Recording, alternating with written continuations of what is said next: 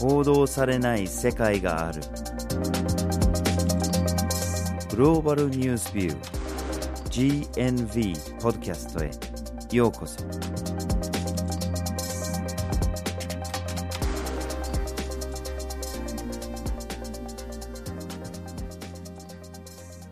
バージル・ホッキンスです。岩根あずさです。今回のポッドキャストのテーマは石油と世界ですはい。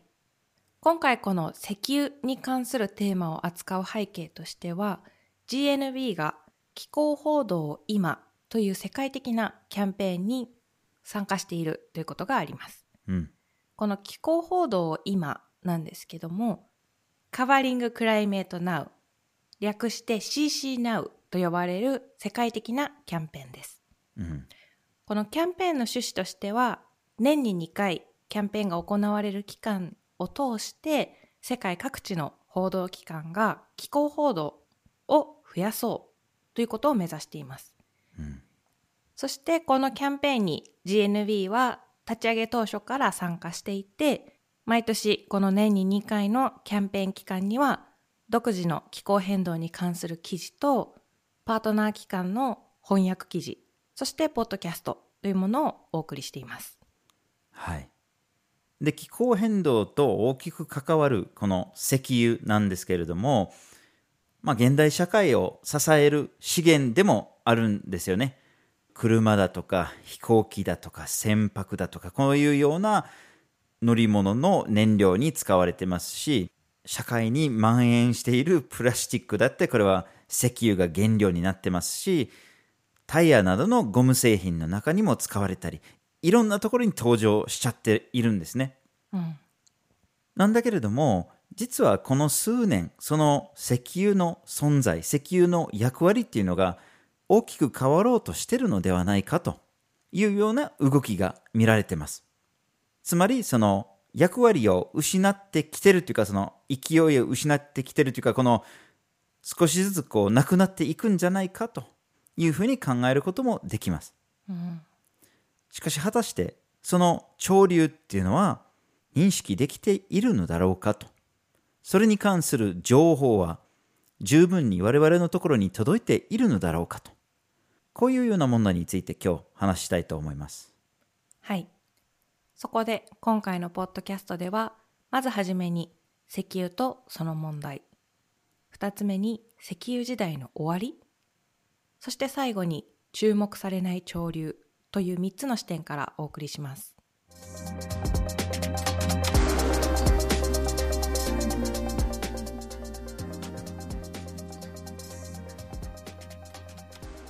では、まずはじめに石油とその問題について見ていきましょうはい。まあ、石油とはってそもそも説明する必要ないとは思うんだけれども、まあ一応イメージ通りこの地下に眠ってる液体ですね。これがまあ原油とも呼ばれて、その原油っていうものを何らかの形で地下から掘り出して、で、それを生成して、まあ、加工してガソリンなどの製品に持っていくと。そういうものですね。はい。この石油、登場し始めたのは19世紀の半ば頃からです。それより前は、例えばランプなんかにはクジラの油とかが使われていましたし、船とか機関車といったような大きなものを動かすときには石炭などが使われていました。うん。その後、石油が登場したことによって、船とかを動かす燃料として石油由来のものが使われるようになっていきました。うん。で、さらにその後、自動車っていうものが出てきますよね。うん。で、その燃料にガソリンっていうのが非常に重要な存在になってきます。まあ、だからといって最初からガソリンっていうわけじゃなくて、実は最初の頃、自動車、車っていうものが出てきた頃には、なんとこれ電気自動車だったんですよね。一番最初の頃は。うん。静かなものでいろんな利点があるのに対してガソリンで動くものがうるさくて汚くてとかっていうようなことだったらしいんだけれども、うん。まあ、ヘンリー・フォードっていう人が出てきてその車の大量生産に成功してでそうするとガソリンで動く車の方のコストがうんと下がってきてうん。しかもガソリンがより社会に回るようになってきて、どこでも安く手に入るようになってきて、結局のところはコストで電気自動車がガソリンの自動車に負けてしまったということになったんですね。はい。で、それよりもう少し後になると、プラスチックというものも私たちの身近なものとして使われるようになっていきます。うん。で、このプラスチックの原料もやっぱり石油が使われているんですよね。はい。じゃあ今世界全体で見て、どこの国が石油を生産しているのかと見てみましょう。うん。1位はアメリカ。世界の石油の19%ぐらいを生産してるんですね。2位はサウジアラビア12%。3位はロシア11%。あとはカナダと中国5%ずつですね。うん。そして今度は反対に、世界のどこの国が石油を使っているのかということを見ていくと、これもやはり1位がアメリカで、世界で使われている石油の20%を消費しています。うん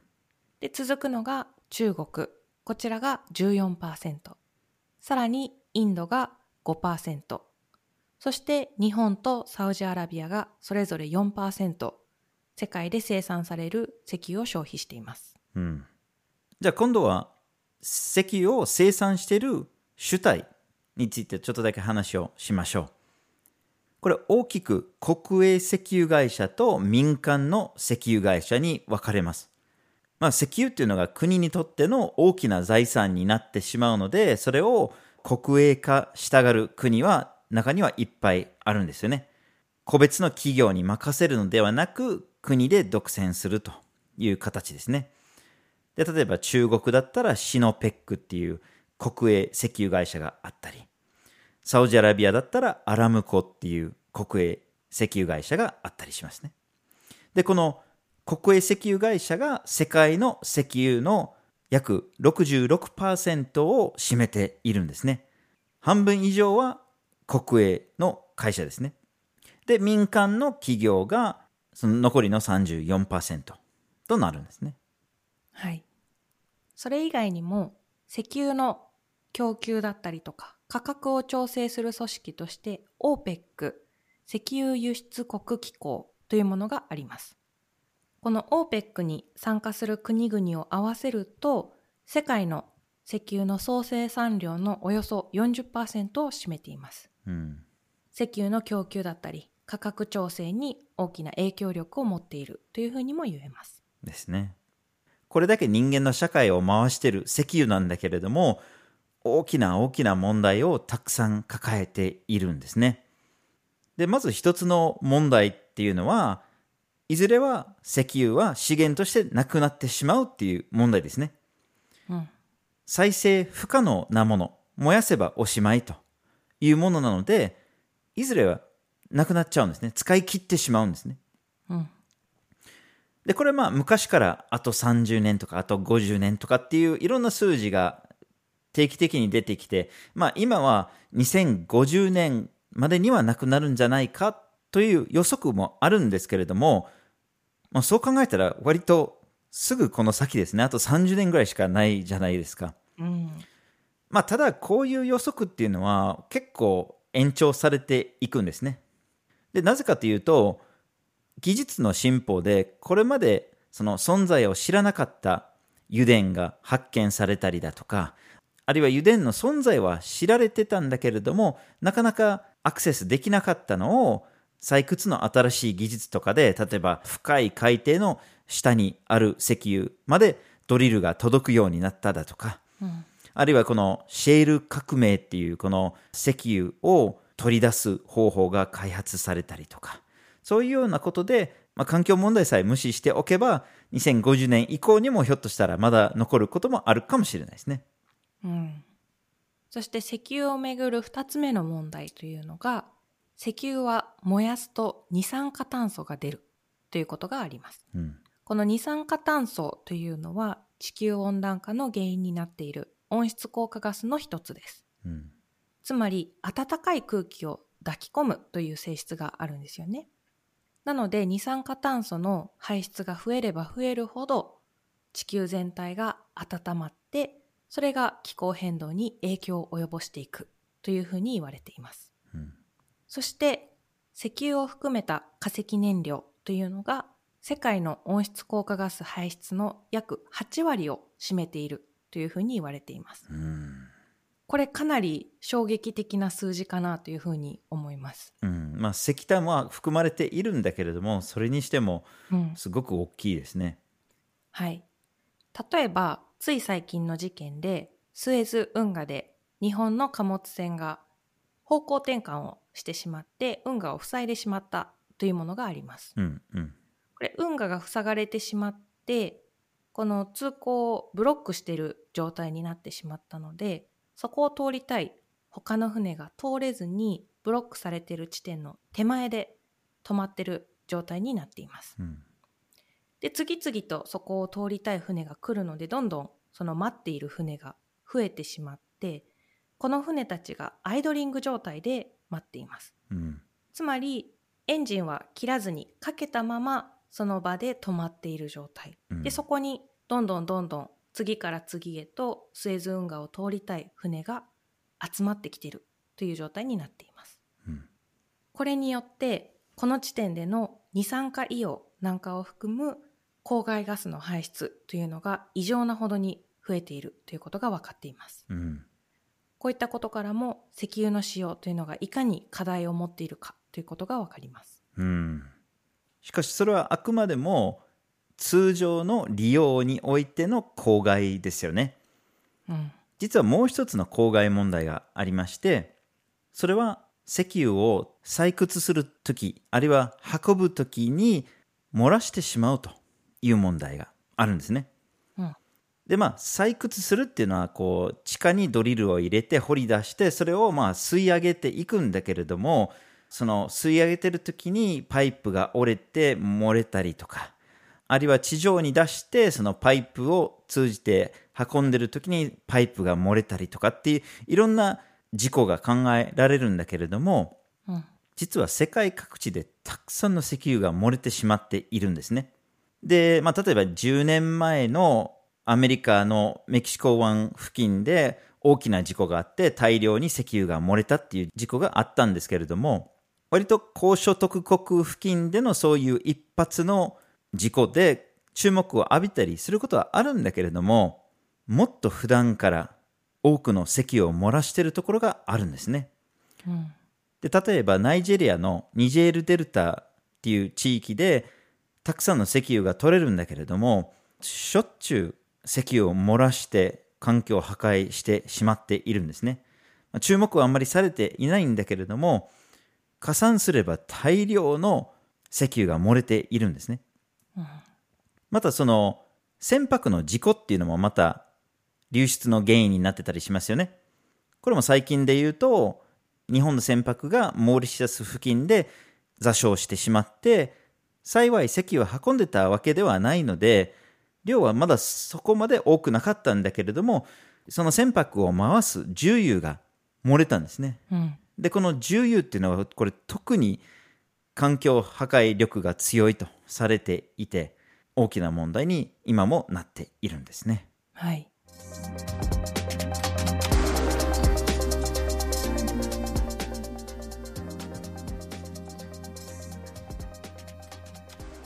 続きまして石油時代の終わりについて話をしましょう。はい。やはりこの石油産業というのは大きな利益を生むというようなイメージがあるかもしれないんですけども実際のところ本当にそうなのかっていうのが疑問視されていて例えばこの石油生産に関わるコストもですし石油を使い続けることによって、まあ、二酸化炭素なんかが排出されてそれによって引き起こされる環境問題さらには石油が漏れたりした時に起こる大規模な環境問題加えて価格変動なんかが起こるので、まあ、それを調整するというようなことも含めていくと本当に石油が大きな利益を生む産業なのかというところはかなり疑問視される部分です。そうですね。石油企業が大きく儲かってるようには見えたりはするんだけれどもまあ、そもそもその環境へのコストっていうのは基本的に払わなくて済むことになってますし、で、またその生産コストだって、これ結構政府から補助金をもらってるから成り立ってる部分が実は大きいんですよね。石油を探索するための資金だとか、あるいは採掘するための資金だとか、企業に対していろんな政府が補助金をいっぱい出してるんですね。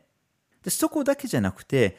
結局石油のコストが消費者たちが払えるコストを上回ってくると、今度は政府が消費者への補助金も出しちゃうんですね。要するにその買う価格が安くなるために石油会社にお金を出してるという形になるんですね。世界全体でその石油業界への補助金を合わせるとそれがなんと7000億米ドルくらいに上るんじゃないかっていう統計もあったりするんですよね。うん、で、これだけでもとんでもない金額になってると思うんですけれども、その計算に含まれてない、例えば破壊されていく環境へのコストとかを含むと、それがその10倍以上の7兆米ドルとかにもなったりするっていうふうにされてるんですね。うん。これ、この補助金をもっと別のとこに使った方が問題は早く解決しそうな気もしますよね。それもそうですし、石油って本当に安いのかっていうことがやっぱりどうしても疑問視せざるを得ないですよね。うん。加えて近年では再生可能エネルギーというもののコストがかなり下がってきてます。うん、この再生可能エネルギーとは例えば太陽光発電だったり風力発電水力発電というものが含まれるんですけども今の電力生産の中で実は一番安いと言われているのが太陽光発電なんですね。うん、そしてこの太陽光発電を含む再生可能エネルギーを作っている会社、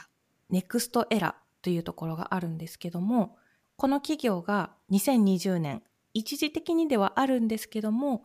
エネルギー企業の中で時価総額トップに立つということも起こっています。これ世界でですよね。うん。まあ、それだけ再生可能エネルギーが台頭してるっていうことですよね。はい。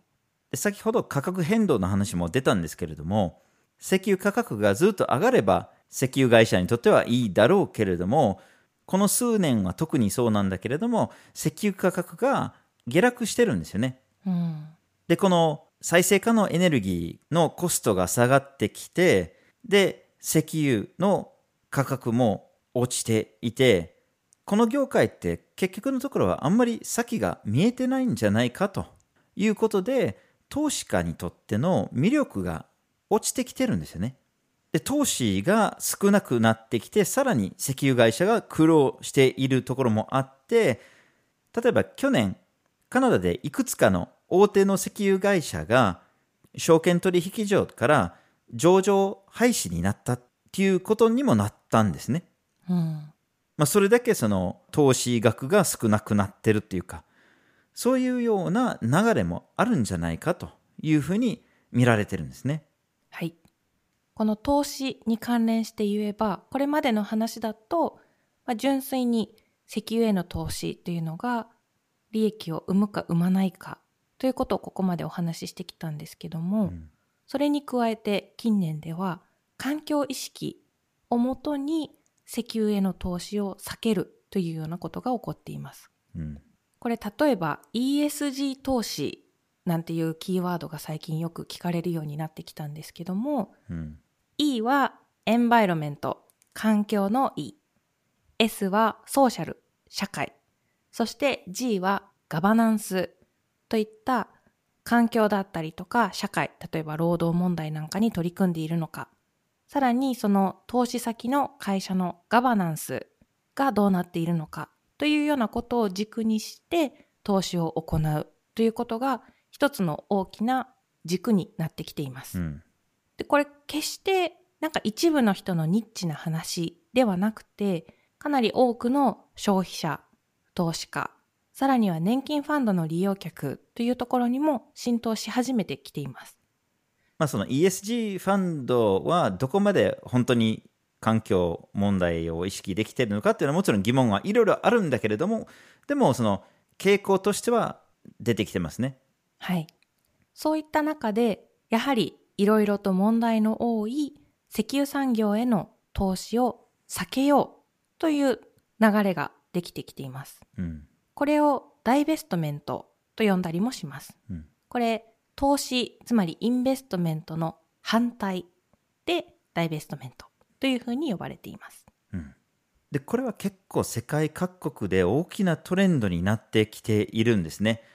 まあ、意識が高い個人の投資家とかっていうレベルをはるかに超えて、ロックフェラー系とかの大手の投資家だったり、あるいは世界最大の投資ファンドとなっているブラックロックっていう会社だったり、あるいは何カ国かの大都市が連盟を組んで投資をやめるとか、それにカトリック教会、これも世界的な大きな組織になっているんだけれども、その教会が持っている資金だけじゃなくて、その信者に対しても石油などの化石燃料からの投資をやめましょうっていうような方針が発信されたりと、本当に大きな大金を回しているようなファンドが次から次へと石油業界から撤退すると宣言してるんですね。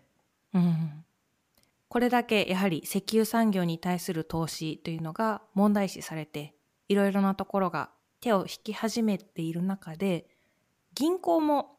この石油産業に対する投資をやめるという決断をすれば、かなり大きな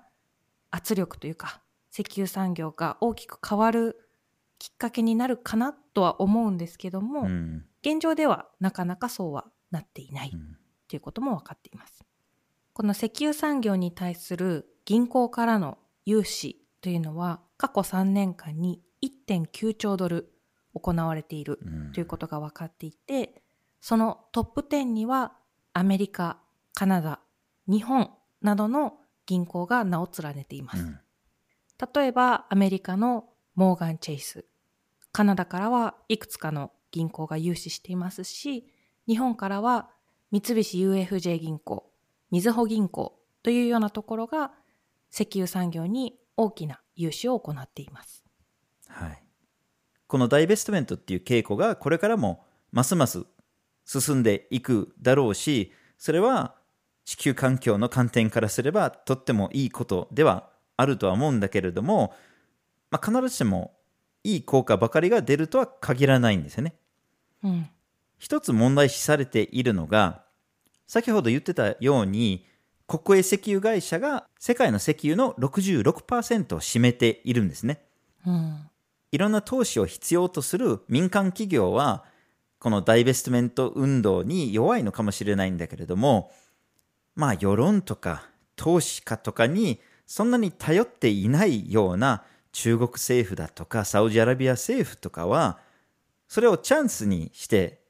民間企業が撤退する分、国営の石油会社が進出していくんじゃないかっていうふうに懸念もされています。うん。さらにガソリンのような商品の人気がなくなっていっても石油を使った他の商品に転換していったらいいんじゃないかっていう計画も指摘されてるんですね。うん石油会社がプラスチックの業界をより充実していく、より拡大していくんじゃないかっていうことも懸念されたりもしてます。はい。ただ、ダイベストメントという運動がどんどん加速してるっていうことは間違いないでしょう。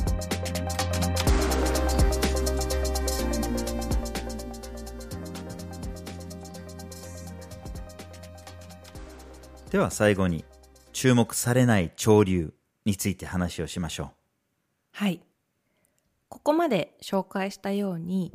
やはり世界規模で見ると、石油業界、大きな転換期に直面しているということが言えます。う。うん。一方で、日本に限って見てみると、石油業界に対する投資をやめる、つまりダイベストメントの潮流というようなものが、なかなか見えてこないっていう、世界の流れとは違う動きを見せているんですよね。そうですね。これ多分情報へのアクセスに密接に関わってると思うんですよね。まあ損得を別としてこれは社会問題だからこういう業界に投資しちゃいけないんだっていう流れになるっていうことはやっぱりそういう問題に対する認識が高まっているっていうことが根底にありますよね。うん。もちろん大きなお金を動かしてる人とか持ってる人っていうのはそういうような社会問題とかを無視して投資し続けることはできるはずなんだけれどもそれが社会現象となってくるとそれにもやっぱり抵抗できなくなってしまう部分があると思うんですよね。うん。なので社会全体の中でのその認識が高まってこれはやめましょうとこういうふうにしたら評判が良くなるとかしなければ評判が悪くなるとかっていうような潮流ができてくることにかかってると思うんですね。はい。でそうするとこの問題に対してまたはこのダイベストメントっていう潮流に関する情報がどれだけ社会に浸透してるかっていうところだと思うんですね。でそういうわけでちょっと日本での情報つまり報道の傾向についてちょっと見ていきましょうはい。今回は毎日新聞の国際面を対象に調査を行いました。調査を行った期間は2017年から2020年の間の3年間。この間に石油が記事の中心テーマとなっている記事というものを抽出してその内容を見ていきました。うんまず、石油が中心テーマとして取り扱われていた記事は、調査を行った期間では149記事上がってきました。うんこれまあ3年間で149記事なので、多くはないですよね。多くないですねうんうん。で、その中で石油を中心としてどういったことが取り扱われていたのかというものを見ると、抽出された149記事のうちの40%くらいが紛争、摩擦に関連するもの。うん割合としては多いですよねはい。これは例えばイエメン紛争の一環でサウジアラビアの石油施設が攻撃されたことだとか、うんあるいはアメリカとイランとの摩擦に関するものだったり、うんベネズエラの石油輸出をめぐる問題だったりですよね。はい。続いて多かったのが価格に関する内容で、これが24%ぐらいを占めていました。うんそして3つ目に多かったのが事故に関連する記事で、これがおよそ11%を占めていました。まあ、といってもこれも一つの事件のみですよね。これはモーリシャスで座礁した日本の船舶の問題ですね。はい。で、こうやって見てみると、149記事のうちの4分の3が紛争摩擦、価格、事故といった内容だったということがわかります。うーんそうするとやっぱり石油って言えば紛争だとかうん経済問題事故とかですよねはい。環境問題との関連での石油っていう報道が少ないっていうことになると思うんですけれどもうん。細かく見てみると石油と気候変動を合わせたテーマの記事っていうのはこの3年間で一つもなかったんですよね。うん。で石油による環境破壊に関するものはあったのはあったんだけれどもこれが例のモリシャスでの事故に関するもののみででしかもこのモリシャスの事故に関する報道で環境破壊を中心に書かれた記事が一つしかなくてあとはほとんどは賠償金がどうなるのかというような記事ばかりになってたんですよね。うん。なので本当にこの環境問題としての石油の存在に関する情報っていうのはほとんどこの新聞からは上がってきてないんですね。はい。加えて、じゃあ、石油業界いろいろ課題があるので、どう持続可能なエネルギーにシフトしていくかという視点で考えたときに、まず先ほど挙げたような石油業界からのダイベストメントというものを中心的に扱った記事が0件うんないという状態。一方で再生可能エネルギーに関連する記事というのは7件あるにはあったんですね。うんただこれに関しては残念ながら詳しく掘り下げてというよりかは内容は少し薄いんじゃないかなというような印象を受ける記事でした。うん、なぜか石油会社の発言が中心になってたりとかっていうようなものだったりでしたね。うん、まあ気候変動っていうのも本当に人類が直面しているとんでもない問題に発展してしまっているんですね。うん今では気候変動とかじゃなくて気候危機っていう呼び方をする人が増えているっていうのもそれを表しているかと思います。でどう考えても一刻も早くこの石油を中心としたエネルギー業界から再生可能なエネルギーに切り替えなきゃいけないっていうのは明らかなんですね。はい。加えて近年日本政府は2050年までに脱炭素社会を実現するという目標を宣言しました。うんもちろんこの2050年までに脱炭素社会を実現するという目標自体は重要なのかもしれないんですけども、これはやはり気候変動、気候危機というものがもたらす大きな影響に比較すると、やはりちょっと対策としては遅れているということが言えますし、2050年までに本当に脱炭素社会を実現できるかという視点で見ると、今の取り組みでは全く足りていないですし、うん2050年までに脱炭素社会を実現したから気候危機が終わるのかというとそうではないんですよね。その先、うん2100年とか2150年とかを見据えた抜本的な改革っていうのを今しないとどんどんどんどん後ろにしわ寄せがいってしまうという状況に今私たちは置かれています。うん最近明らかになっている気候変動に関する予測を見てるとどう考えても全然足りないと言わざるを得ないでしょうね。うん。でそんな中で世界で進んでるこの石油業界に対するダイベストメントの潮流っていうものが一応動いてるのは動いてるんですね。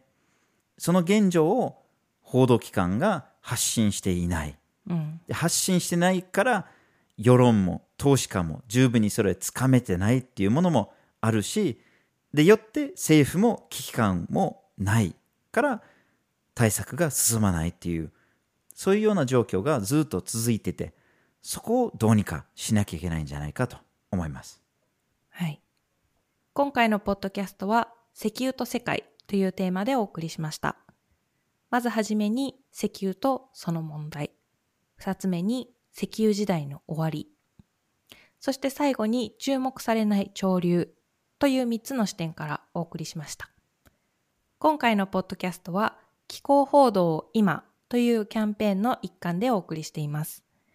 GNB ウェブサイトでもキャンペーンに関連する記事が上がっているので、ぜひそちらもチェックしてみてください。